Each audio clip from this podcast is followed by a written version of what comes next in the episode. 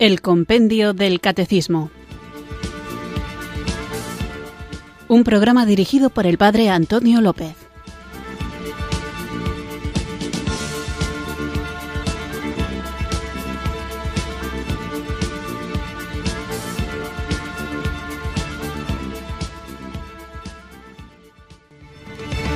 Muy buenas tardes, queridos oyentes de Radio María. Recibido un cariñoso saludo desde Irurzun, en Navarra, quienes sintonizáis una tarde más esta Radio de la Virgen, esta emisora que cambia vidas, Radio María, para sintonizar, para escuchar el programa El Compendio del Catecismo, nuestra cita diaria con la formación católica que nos ayuda a conocer, a profundizar en las verdades que nos salvan. Sabemos que el amor es el motor fundamental de la vida del cristiano, pero también sabemos que el amor como motor lo que hace es poner en marcha, es poner en movimiento. ¿Y qué pone en movimiento el amor? Pues el amor pone en movimiento toda la persona, todas las dimensiones de la persona. Cuando uno ama, actúa precisamente para que ese amor se haga eficaz y cuando uno ama quiere conocer cada vez más el objeto de su amor y por eso implica también no solo su corazón y sus manos, sino desde luego su intelecto y cuando uno ama quiere compartir con el mundo entero el gozo de la propia experiencia. Pero para que esta experiencia llegue a todos, tiene que estar fundada sí en el testimonio, sí en la vivencia interior de cada uno, pero eso no es suficiente. Además de compartir la propia experiencia, uno tiene que tratar de mostrar lo objetivo, lo bien fundamentado, lo real de aquello que cree y que le da vida.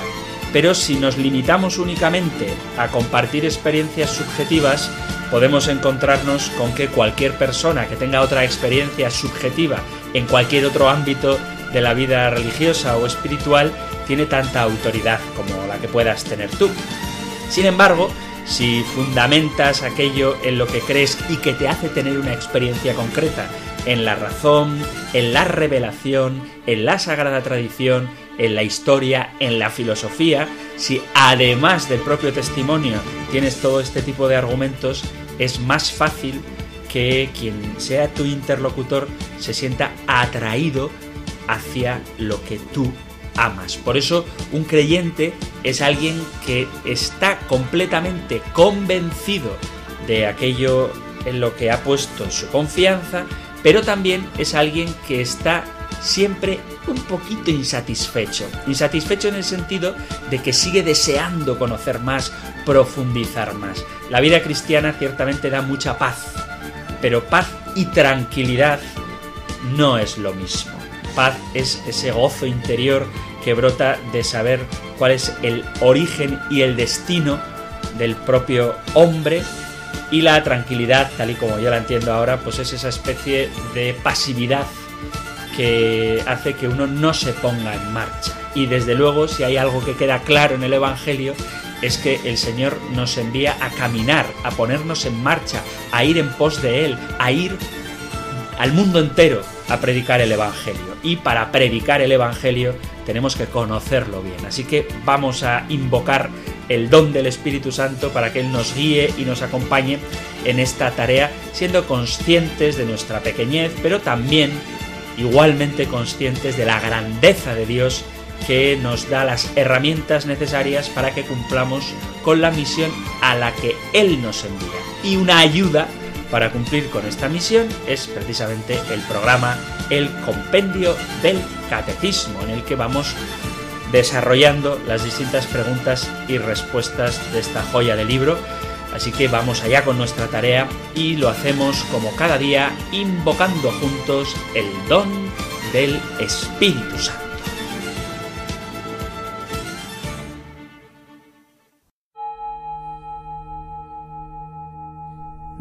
Espíritu. Ven Espíritu. Ven Espíritu.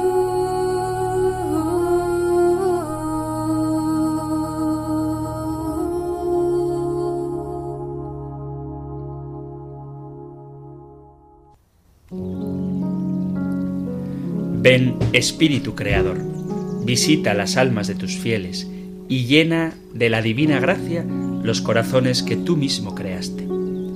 Tú eres nuestro consolador, don de Dios altísimo, fuente viva, fuego, caridad y espiritual unción. Tú derramas sobre nosotros los siete dones, tú el dedo de la mano de Dios, tú el prometido del Padre, tú que pones en nuestros labios los tesoros de tu palabra. Enciende con tu luz nuestros sentidos, infunde tu amor en nuestros corazones y con tu perpetuo auxilio fortalece nuestra débil carne. Aleja de nosotros al enemigo, danos pronto la paz. Sé tú mismo nuestro guía y puestos bajo tu dirección, evitaremos todo lo nocivo por ti conozcamos al Padre y también al Hijo, y que en ti, Espíritu de entrambos, creamos en todo tiempo. Gloria a Dios Padre, y al Hijo que resucitó, y al Espíritu Consolador, por los siglos infinitos. Amén.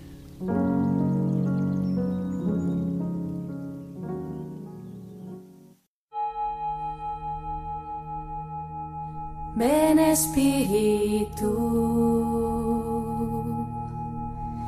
ven Espíritu, ven Espíritu.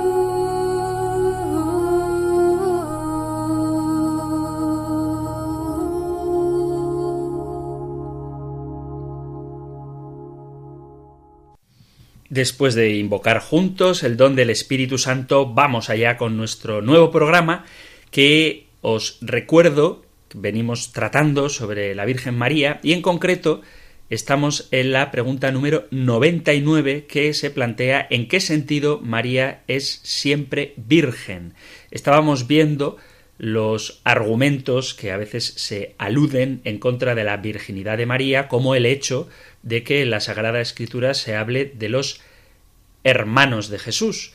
Y veíamos, en primer lugar, lo que significa la palabra hermano en la Sagrada Escritura, que en muchísimos pasajes, tanto del Antiguo como del Nuevo Testamento, implica un sentido mucho más amplio que el de aquellos que tienen un mismo origen, unos mismos progenitores, un mismo padre y una misma madre, o un mismo padre o una misma madre. Vemos cómo la palabra de Dios nos habla de que hermano puede significar ciertamente lo que nosotros entendemos como hermano, pero también puede significar pariente cercano, puede significar persona, aunque no sea pariente del mismo pueblo o incluso de la misma raza. Con lo que el hecho de que la Sagrada Escritura hable de los hermanos de Jesús no implica necesariamente que esos tengan que ser hermanos de sangre de Jesús, que sean hijos de José o hijos de María.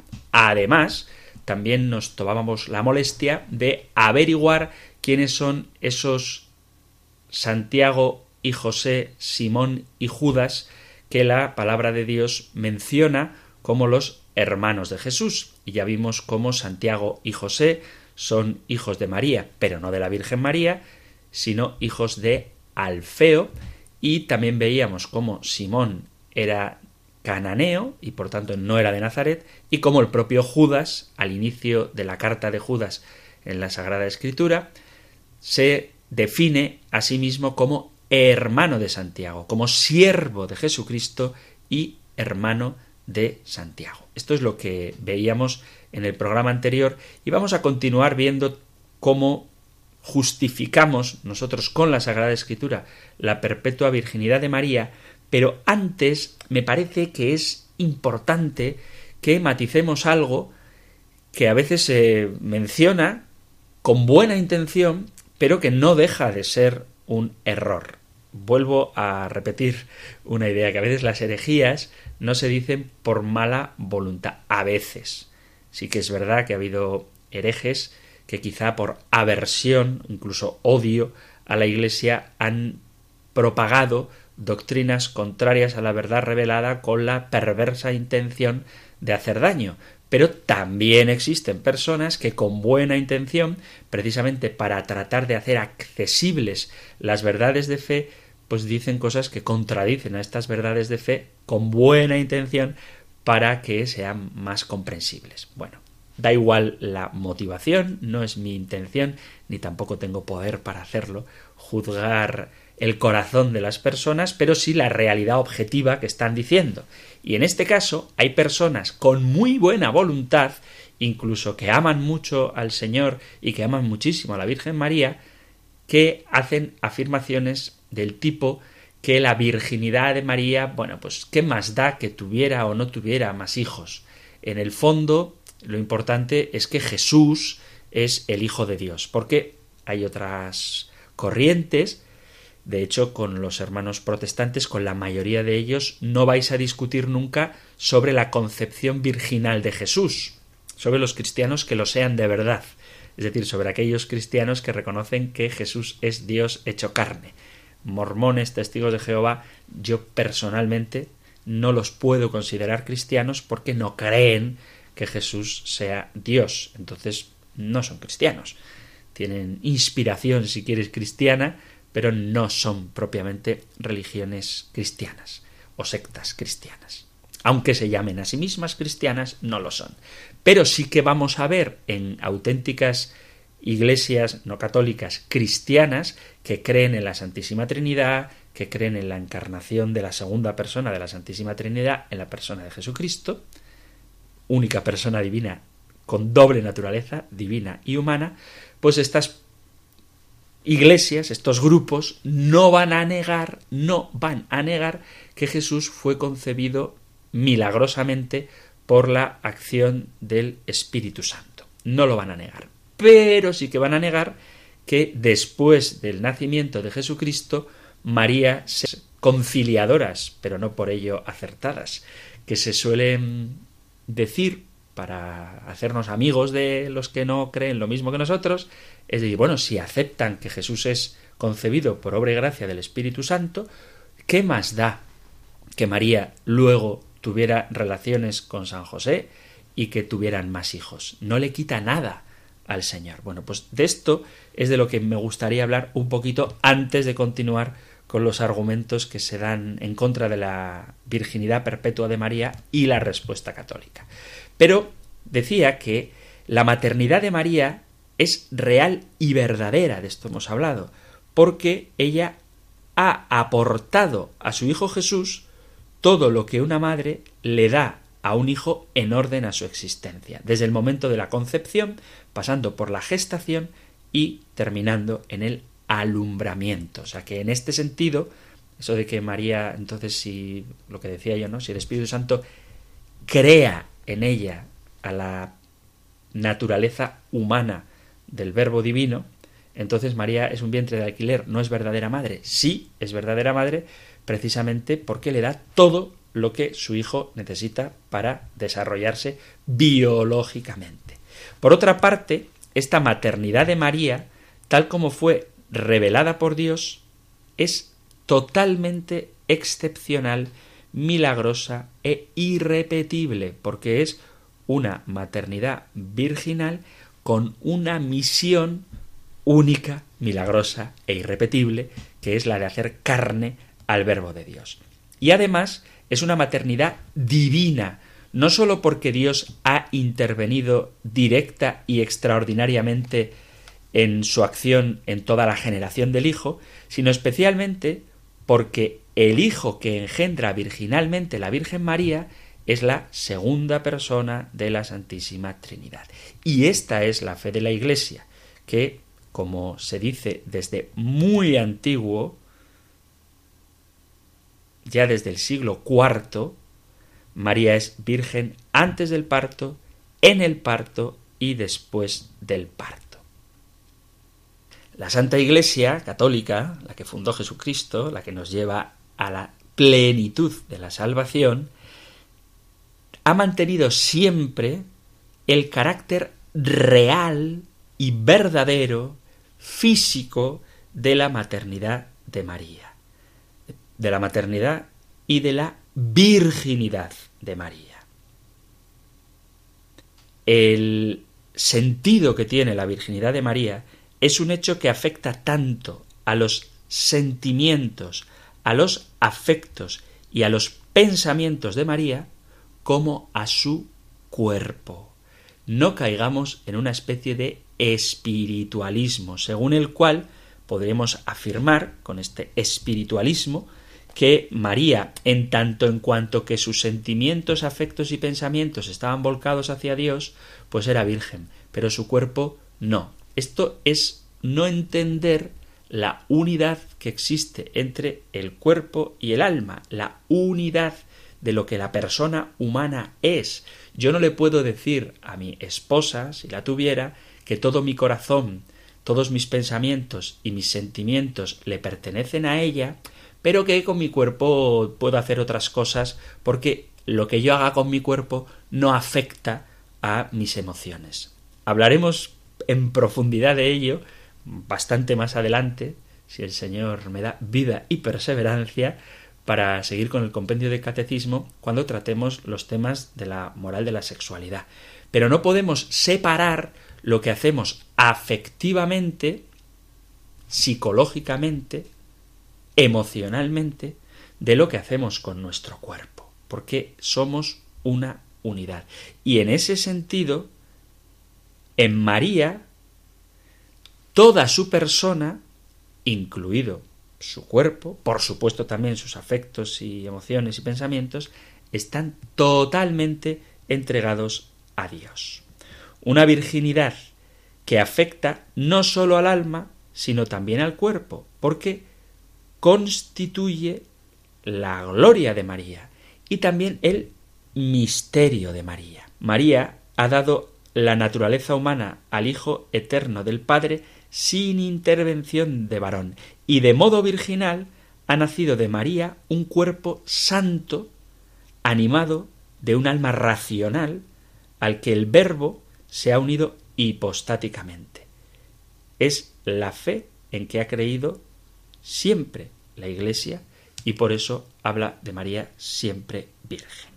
Y lo que quiero subrayar, cuál es, es el sentido teológico de la virginidad de María, porque no se trata de que la Iglesia satanice o pecaminice, que convierta en pecado las relaciones sexuales. Por supuesto que no. El sentido de la virginidad de María es mucho más profundo. Desde el punto de vista científico, entendemos que virginidad implica la integridad corporal de una persona que no ha tenido relaciones sexuales. Eso está claro. Pero desde una perspectiva evangélica, desde el Nuevo Testamento, la virginidad implica la entrega total de la persona. Vuelvo a repetirlo. Alma, mente y corazón y también cuerpo a Jesucristo. Es el don que el Señor le ha dado a María, ofreciéndole la posibilidad de hacerlo, no imponiéndosela, pero ya hablamos también de cómo la Virgen responde libremente a la voluntad de Dios, que es una llamada y una elección que consagra a toda la persona al servicio divino. María, ella entera, con esa preelección que Dios había hecho con ella porque fue la elegida por el Señor y por eso envía a María, o sea, no fue a Nazaret tocando la bocina diciendo, a ver, señoras, ¿Quién se ofrece para ser la madre del Redentor? No, no fue una elección arbitraria, ni desde luego fue una elección de María, sino que es Dios el que en concreto elige a la Virgen María y luego ella, en el libre ejercicio de su voluntad no afectada por el pecado, responde afirmativamente al Señor. Lo que quiero destacar es que esta donación completa de la persona implica la virginidad del cuerpo. ¿Por qué? Porque la integridad del ser humano no puede prescindir de su dimensión corporal.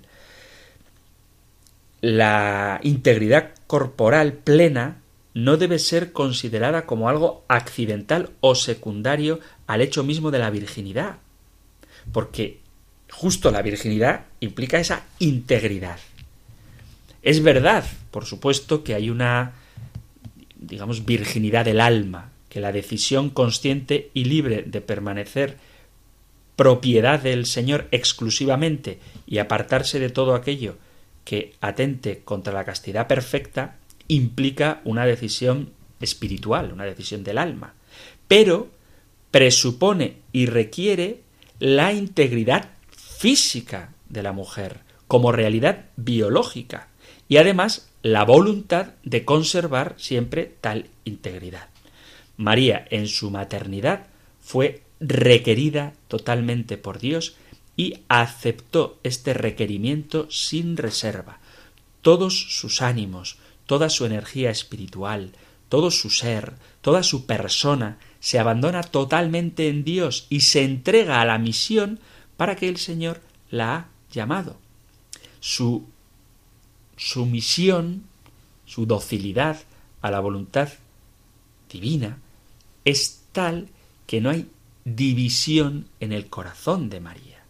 Esta entrega con un corazón indiviso es el elemento que mueve a la Virgen María para decidir vivir en virginidad perpetuamente. Si tal entrega tiene por motivo una razón sobrenatural, entonces la virginidad del cuerpo, de los sentidos y del alma adquiere también un sentido trascendente y sobrenatural. De aquí que la integridad de la virginidad corporal de María haya de ser fruto de la virginidad del alma. O sea, es su virginidad espiritual, o su deseo emocional, su deseo de corazón, de entregarse plenamente al Señor, la que da sentido y valor y mérito a la virginidad corporal, que no es una renuncia o una negación, que esto es lo que quiero decir cuando expreso que la Iglesia no sataniza el sexo, no piensa que sea algo malo, al contrario, es fabuloso, es un, instrumento de comunión y también una herramienta que abre a la vida. Eso la Iglesia lo tiene clarísimo y ya hablaremos de ello cuando llegue el momento. Pero lo que sí que es verdad es que en María la afirmación gozosa de querer ser poseída por el Espíritu hace que ella ofrezca también su cuerpo al plan de Dios. O sea, no renuncia a las relaciones matrimoniales íntimas. Y vuelvo a repetir, relaciones matrimoniales íntimas, relaciones matrimoniales sexuales. No renuncia María a las relaciones sexuales con San José por una especie de rechazo a algo que le parece malo, sino que renuncia a las relaciones sexuales con San José porque sobre todo ella, pero también él, unido a ella en verdadero matrimonio, quieren ofrecer toda su persona al plan de Dios, de una manera excepcional, como excepcional es la maternidad de la Virgen María y como excepcional es también la misión de San José en el cuidado de la Sagrada Familia. La doctrina católica sobre la virginidad de María incluye indudablemente, indiscutiblemente, la corporeidad. La Iglesia enseña que María es virgen corporal, no puramente espiritual. También, por supuesto, María afirma su virginidad del alma, es decir, la plena y exclusiva unión esponsal de su alma con el Señor. Por eso, precisamente por esta unión excepcionalísima de María con el Señor, tanto con el Padre de su Hijo Jesucristo, como por el Espíritu Santo que crea en ella a la segunda persona de la Santísima Trinidad en su naturaleza humana, no en cuanto a naturaleza divina, pero sí en su naturaleza humana, y, por supuesto, por su unión al Hijo, a la segunda persona de la Santísima Trinidad, a quien da carne en su seno, María, por todo esto, es más santa que la santidad y sola santa y purísima en el alma y en el cuerpo, que superó toda integridad y virginidad.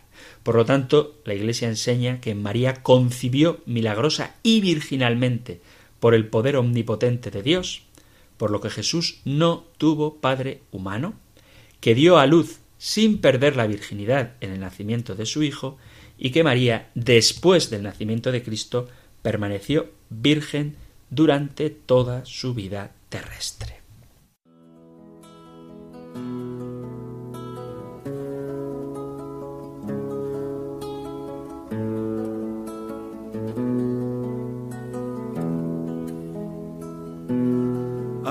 Está la esclava del Señor, hágase en mí según tu palabra.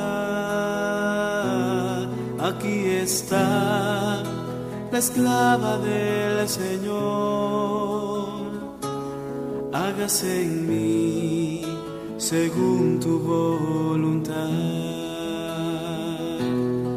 Aquí está la esclava del Señor. Hágase en mí según tu palabra. Aquí está la esclava del Señor. Hágase en mí según tu voluntad.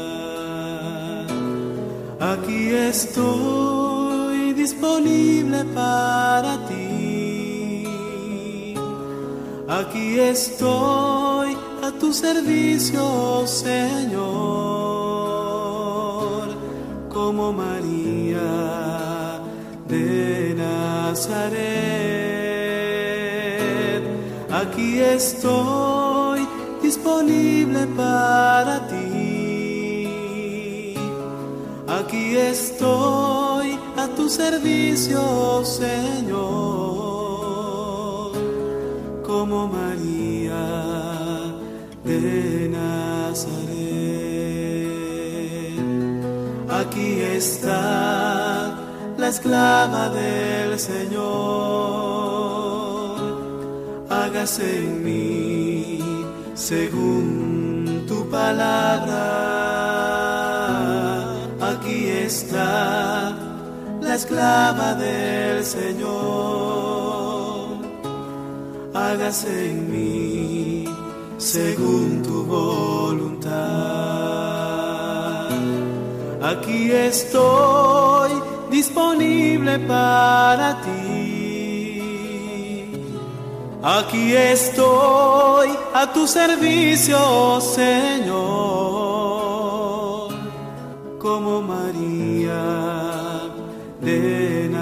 Nazaret.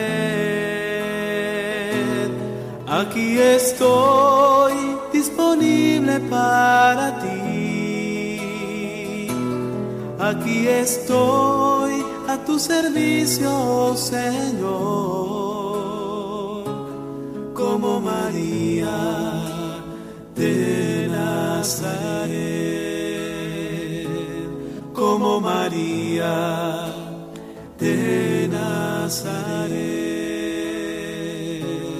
como María de Nazaret.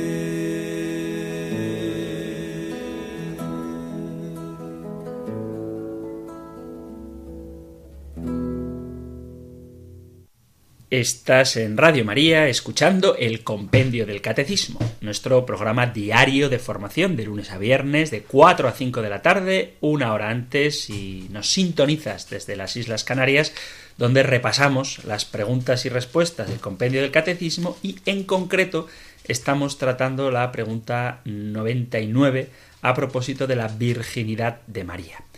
Eh, después de ver algunos argumentos en contra de la virginidad, de la Virgen, he hecho un pequeño, bueno, pequeño no, un gran paréntesis en toda la primera parte del programa, explicando cuál es el sentido teológico de la virginidad y cómo esta virginidad de María es real y física. Y tiene importancia que María haya permanecido virgen en su cuerpo porque implica la donación total de su persona a Dios y no una especie de separación entre lo espiritual y lo material. No puede uno entregarse plenamente a otra persona si le niega la dimensión física de su cuerpo. Y precisamente porque María se entregó totalmente al Señor en una vocación exclusiva e irrepetible, única y milagrosa, porque ella sirve de puerta para que la divinidad penetre en nuestra naturaleza humana, por eso toda la integridad de la persona de María queda consagrada al Señor. Así que después de esta especie de aclaración a propósito de qué significa la virginidad de María, vamos a continuar ahora viendo otra de las pegas que se ponen a la hora de afirmar que María no tuvo más hijos, y es precisamente el hecho de que se habla de Jesús como el primogénito. Y hay quien dice, bueno, si es primogénito, eso significa que luego hay otros después. Si Jesús es el, el primero, se supone que entonces tiene que haber un segundo y un tercero. Esto dicen algunos, pero esta idea, queridos amigos, no es correcta. Vamos a ver por qué. Sabemos cómo fue el nacimiento de Jesús, porque nos lo narra el evangelista San Lucas. Dice así, sucedió que por aquellos días salió un edicto de César Augusto ordenando que se empadronara todo el mundo. Este primer empadronamiento tuvo lugar siendo Cirino gobernador de Siria. Iban todos a empadronarse, cada uno a su ciudad. Subió también José desde Galilea, de la ciudad de Nazaret, a Judea, a la ciudad de David, que se llama Belén, por ser él de la casa y familia de David, para empadronarse con María, su esposa, que estaba encinta. Y sucedió que mientras estaban allí, se cumplieron los días del alumbramiento, y dio a luz a su hijo primogénito, lo envolvió en pañales y lo acostó en un pesebre porque no había sitio para ellos en la posada. Esto lo tenéis en el capítulo 2 del Evangelio de San Lucas. ¿Por qué San Lucas habla de la primogenitura de Jesús? Bueno, pues simplemente porque para los israelitas el ser primogénito era un verdadero don de Dios y traía como consecuencia privilegios y obligaciones especiales para el primogénito. Según la ley de Moisés, capítulo 13 del Éxodo, recuerdo que si no digo el versículo es porque es el versículo primero, ¿vale? Entonces, capítulo 13 del Éxodo, versículo 1 en adelante, según la ley de Moisés, todo primogénito era propiedad exclusiva de Dios, y sus padres debían presentarlo en el templo y ofrecer a Dios un rescate por él. Así dice el, Éxodo capítulo 13. Habló Yahvé a Moisés diciendo, conságrame todo primogénito, todo el que abre el seno materno entre los israelitas, ya sean hombres o animales, míos todos. Y el evangelista dice precisamente que María dio a luz a su primogénito. ¿Qué significa esto? ¿Que había luego otros hermanos? No el primogénito era primogénito desde el instante en el que nace, sin necesidad de que luego hubiera otros hermanos, porque de ser así, habría que esperar a que naciera un segundo hijo para presentar al primero en el templo. Y no es verdad. El primogénito es tal en el instante mismo en que nace, aunque luego no tenga más hermanos. De hecho, y no quiero entretenerme demasiado con este tema, aunque sería muy interesante, la Sagrada Escritura habla de Jesús también como el primogénito de Dios. O sea, no solamente el primogénito de María, sino como el primogénito de Dios, y obviamente Dios no tiene más hijos engendrados, no creados, que el propio Jesucristo.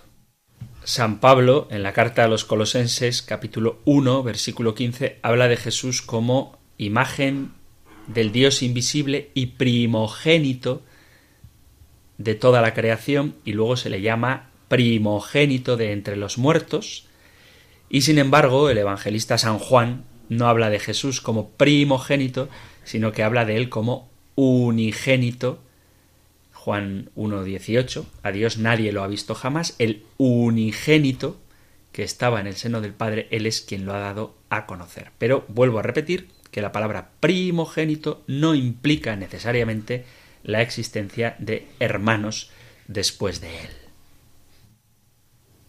Así que resumiéndolo mucho, primogénito significa el primero, no el primero entre muchos o entre varios, sino simple y llanamente el primero. Además, fijaos cómo en la Sagrada Escritura, cuando Jesús está en Nazaret, ya hemos citado este pasaje, dice, ¿no es este el carpintero, el hijo de María y hermano de Santiago, José, Judas y Simón, y no están sus hermanas aquí entre nosotros? Y se escandalizaban a causa de él. Pero no dice, ¿no es este uno de los hijos de María, que sería lo lógico. Este no es uno de los de María, que es como estos que menciona, sino dice, no es este el hijo de María. Así que María no tuvo más hijos con la palabra de Dios en la mano. Os recuerdo el pasaje donde se habla de Jesús como el hijo de María, no uno de los hijos de María, Marcos capítulo 6, versículo 3.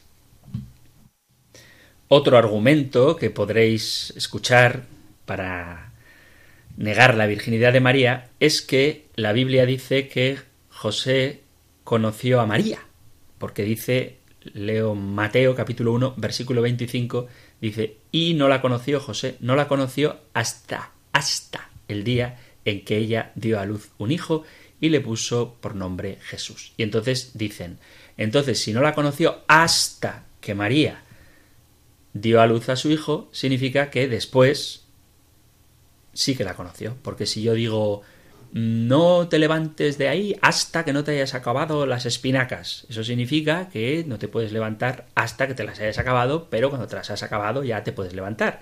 Entonces, como José no conoció a María hasta que dio a luz un hijo, pues a su hijo Jesús, pues eso significa que ya después sí. Bueno, esto es un sentido equívoco de lo que significa la palabra hasta, porque hasta no, o sea, hasta con H, no significa que después haya un cambio de situación. El hecho de que el evangelista San Lucas, en este perdón, San Mateo en este caso, diga que José no conoció a María hasta que dio a luz a su hijo, no significa que después sí que tuvo relaciones con ella, sino que lo que está queriendo dejar clarísimo es que Jesús nació por obra del Espíritu Santo sin la participación de José. Y hay muchos pasajes en la Biblia donde se hace uso de esta palabra, pero que no implica que después de ese acontecimiento las cosas cambien. Por ejemplo, hay un pasaje en el segundo libro de Samuel, capítulo sexto, versículo 23, donde dice, y Mical, hija de Saúl, no tuvo ya hijos hasta el día de su muerte. ¿Qué significa esto? Que Mical, hija de Saúl, no tuvo hijos hasta el día de su muerte, pero después sí. Evidentemente, si no tuvo hijos hasta el día de su muerte, después de muerta, obviamente tampoco.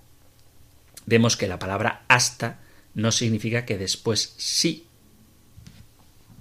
O cuando Jesús mismo nos dice al final del Evangelio de San Mateo, capítulo 28, versículo 20, Dice, y he aquí que yo estoy con vosotros todos los días hasta el fin del mundo. ¿Eso qué significa? Que cuando acabe el mundo Jesús ya no va a estar con nosotros, al contrario. Cuando la Sagrada Escritura utiliza la palabra hasta, está haciendo referencia al cumplimiento de una promesa.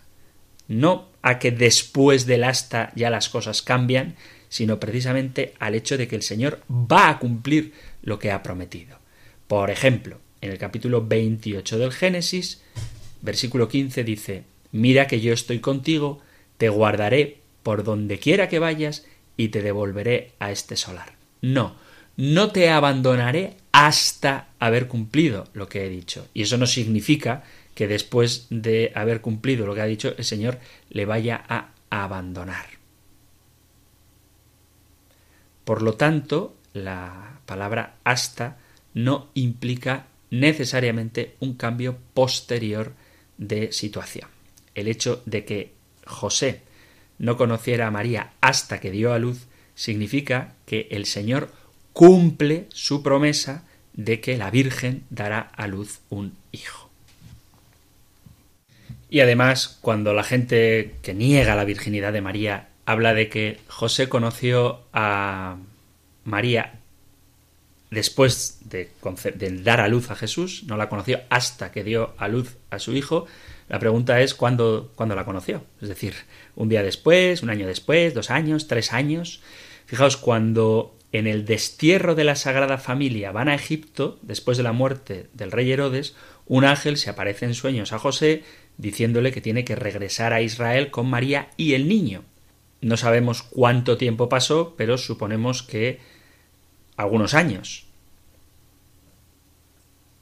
Resulta curioso que cuando el ángel pide a José que vaya a Egipto, le dice, leo literalmente, después que ellos se retiraron, el ángel del Señor se apareció en sueños a José y le dijo, levántate, toma contigo al niño y a su madre y huye a Egipto y estate allí hasta que yo te diga, porque Herodes va a buscar al niño para matarle.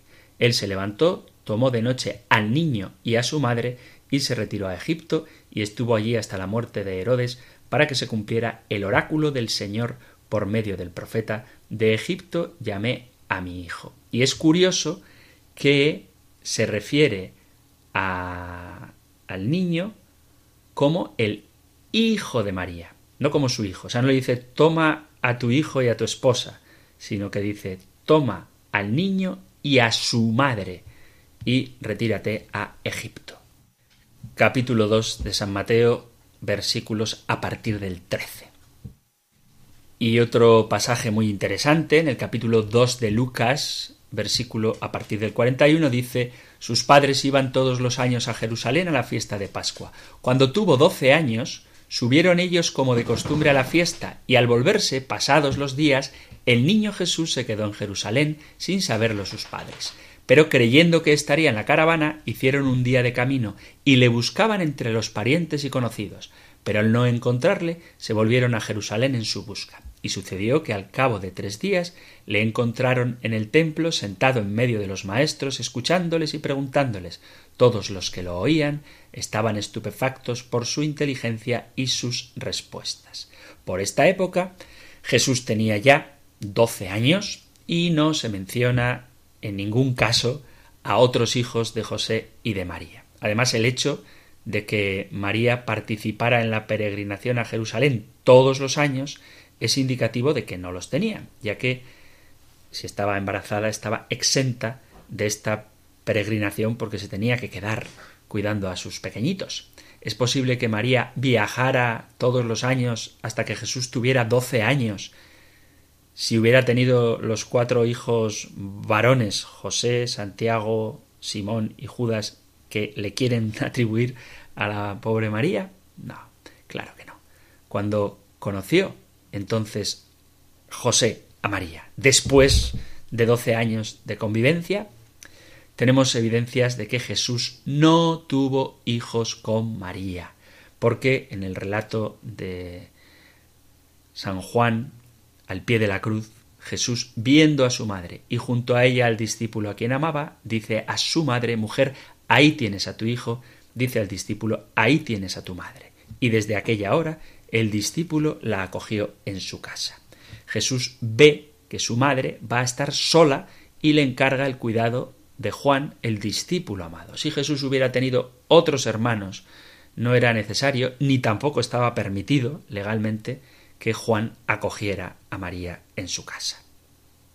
Según la costumbre judía, hubieran tenido que ser los, los hermanos de Jesús los que cuidaran de María y no un miembro del discipulado de Jesús que por muy discípulo amado que fuera, no formaba parte de la familia.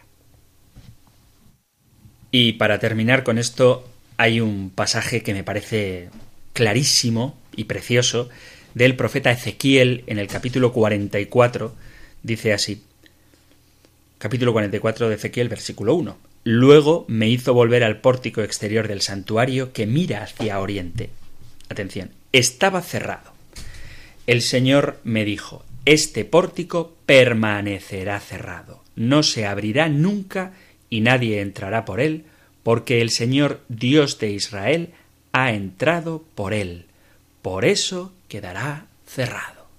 Si la puerta del pórtico por la que ha entrado el Señor permanecerá cerrada para siempre, entendemos que esa puerta por la que la gloria del Señor ha entrado a nuestra historia, a nuestro mundo, permanece también cerrada. Y aquí, en esta prefiguración de la Virgen María, queda nítidamente clara la perpetua virginidad de la Santísima Virgen. Me hizo volver al interior del santuario, que mira hacia oriente, estaba cerrado.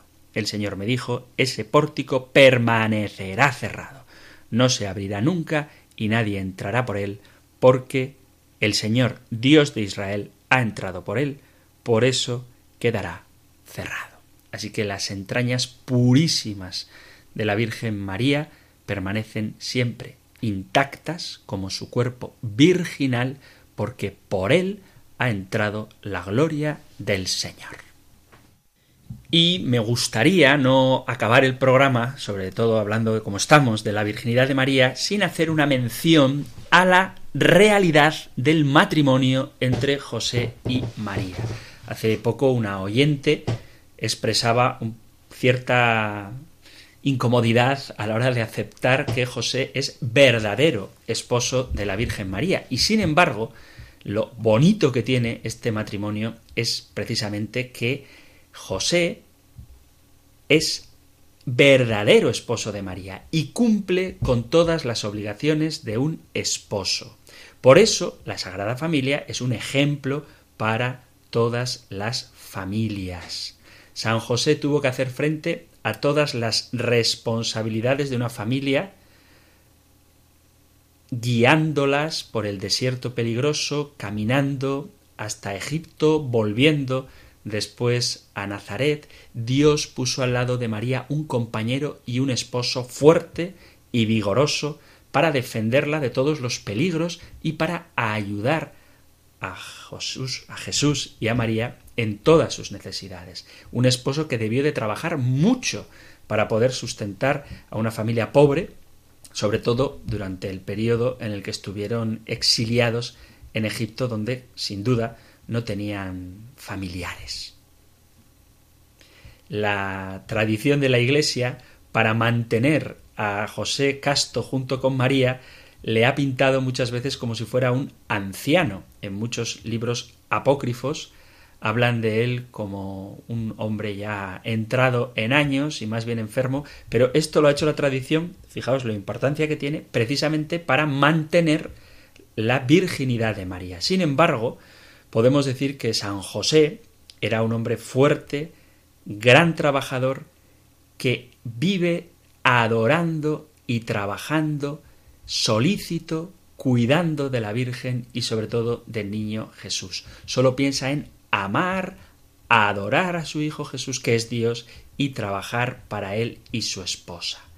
No hay que tener miedo a reconocer que José y María eran esposos, aunque ambos se mantuvieran vírgenes. Es un error pensar que lo propio del matrimonio o que lo específico del matrimonio es tener relaciones sexuales. Lo propio del matrimonio, lo específico del matrimonio es cumplir la vocación para la que Dios te ha llamado, al servicio de tu familia y de la sociedad.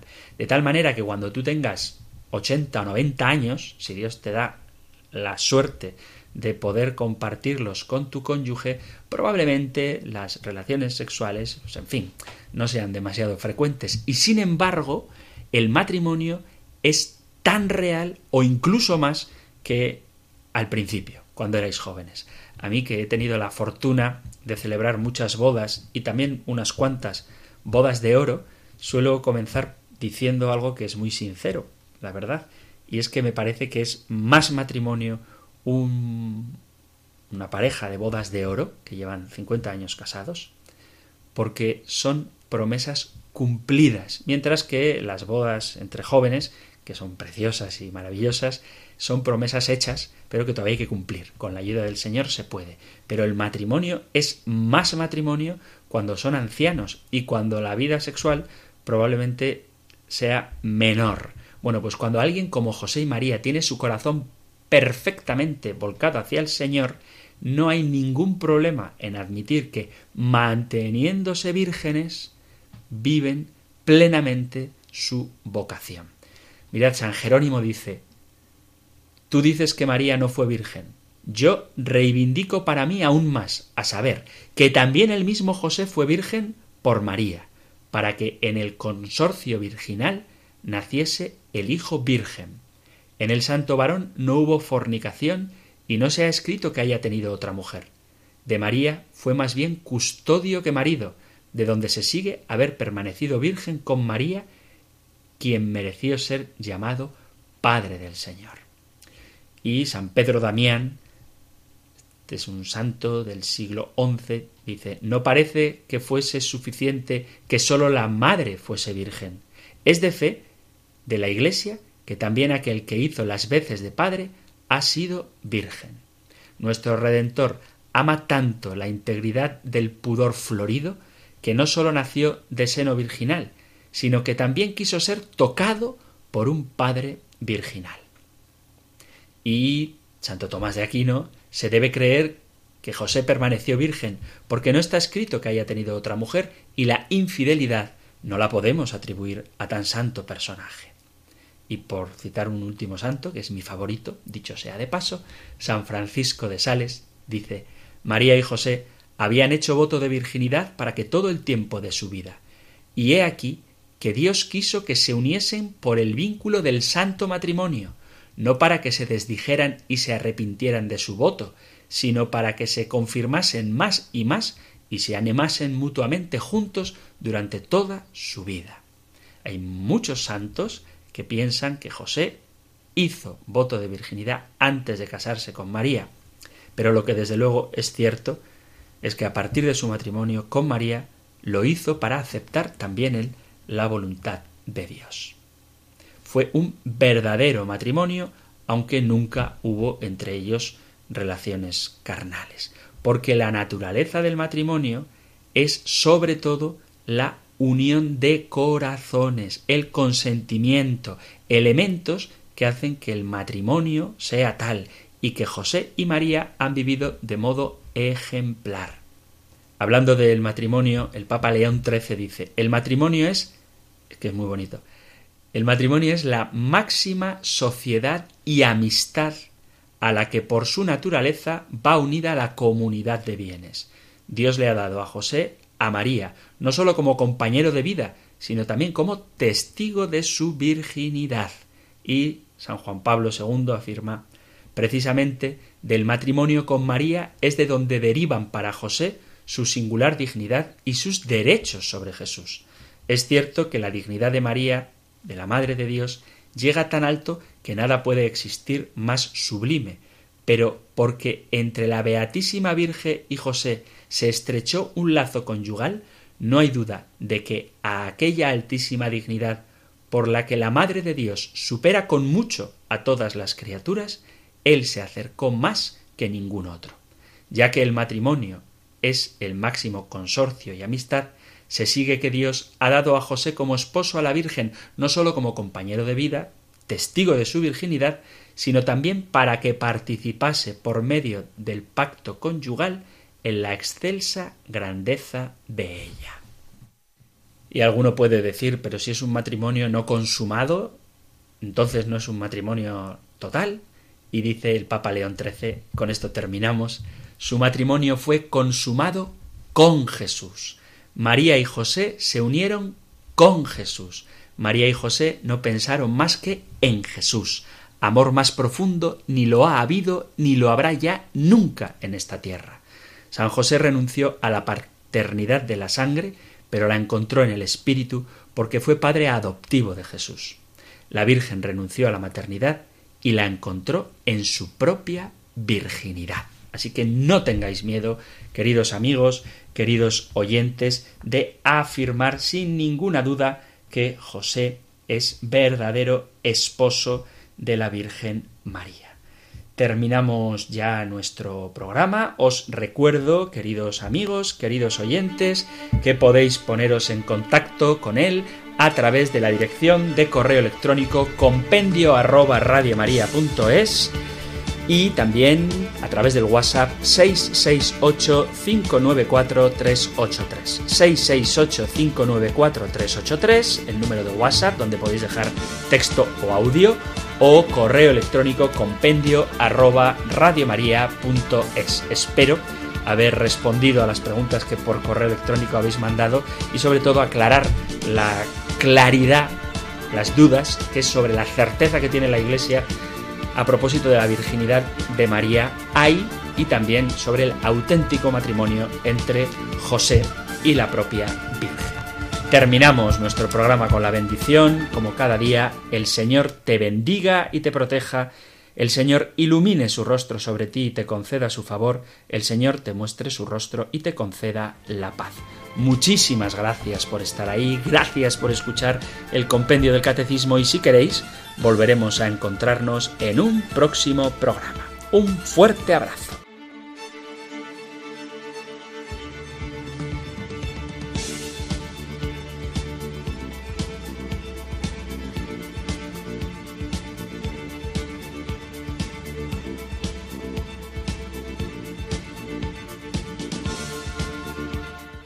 El Compendio del Catecismo. Un programa dirigido por el Padre Antonio López.